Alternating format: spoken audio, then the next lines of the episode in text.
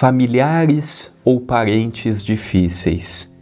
Quem de nós não possui? Sejam bem-vindos ao Pão Nosso de Cada Dia comigo, André Luiz Querini Vilar. Olha o tema de hoje: familiares difíceis, parentes difíceis. Vamos refletir um pouquinho com André Luiz, pelas mãos de Chico Xavier, contido a frase contida no livro Sinal Verde. Aceite os parentes difíceis na base da generosidade e da compreensão, na certeza de que as leis de Deus não nos enlaçam uns com os outros sem causa justa. Então, aquele familiar difícil que eu acordo reclamando dele, durmo reclamando dele, e vamos conversar. No meio da conversa vem uma briga, uma discussão, um pensamento oposto. Só de estarmos junto com um parente, com um familiar, já sentimos aquele mal-estar. Como lidarmos com estes desafios?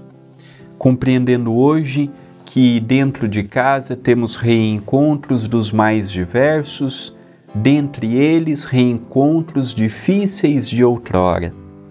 Será que aquele familiar que hoje colocamos a título de difícil e que provavelmente ele também nos coloca a nós como pessoas difíceis, será que não é com ele ou com ela que nós precisamos dar maior atenção no nosso relacionamento?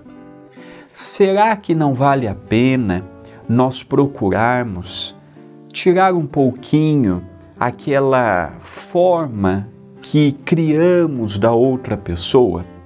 Eu me lembro de uma história que é a seguinte: a companheira, depois de anos de namoro, se casou com o seu príncipe encantado. Eles se davam muito bem. Só que eles tiveram que ir morar na casa da sogra, na casa da mãe do companheiro. E ela dava muito bem com ele, mas havia muita dificuldade com a sogra. E a sogra com ela. Brigas intermináveis, discussões intermináveis. Acordava brigando, dormia brigando, aquele clima horroroso. O marido não podia pender para lado nenhum. Se pendia para o lado da mãe, ficava ruim com a esposa.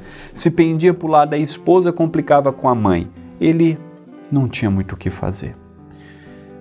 Ela, a jovem, incipiente da vida, agindo mais por impulso do que pela razão, foi até um curandeiro e disse assim: Pelo amor de Deus, eu não aguento mais a minha sogra me dê um remédio para que eu possa matá-la. O curandeiro disse assim: Olha, me narre a sua história. E ela foi narrando a dificuldade em casa, os problemas, os pormenores. E ele disse assim: Eu já sei o que você precisa. Leva essa porção e todos os dias na refeição dê a ela, mas tem que tratar ela bem, porque se ela falecer de um dia para o outro, vão pensar que é você e o tratamento aí para matá-la é de algumas de alguns meses, tá bom? Então ela começou a fazer comida, ela começou a conversar com a sogra, ela começou a se colocar no lugar da sogra, ela começou a compartilhar com a sogra os seus sonhos e a sogra começou a mudar com ela.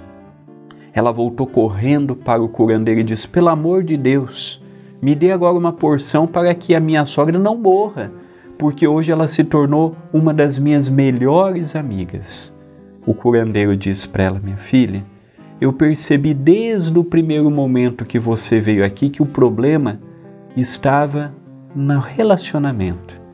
Enquanto uma de vocês duas não desse o braço a torcer e começasse com atos gentios, vocês não mudariam. O que eu dei foi uma vitamina porque eu sabia que um dia você voltaria aqui me dizendo que ela se tornou uma amiga tua. Vá, o que você está dando a ela nada mais é do que um remédio, uma vitamina fortificando o seu corpo físico. Esta é uma história de reflexão. Pensemos nisto, mas pensemos agora.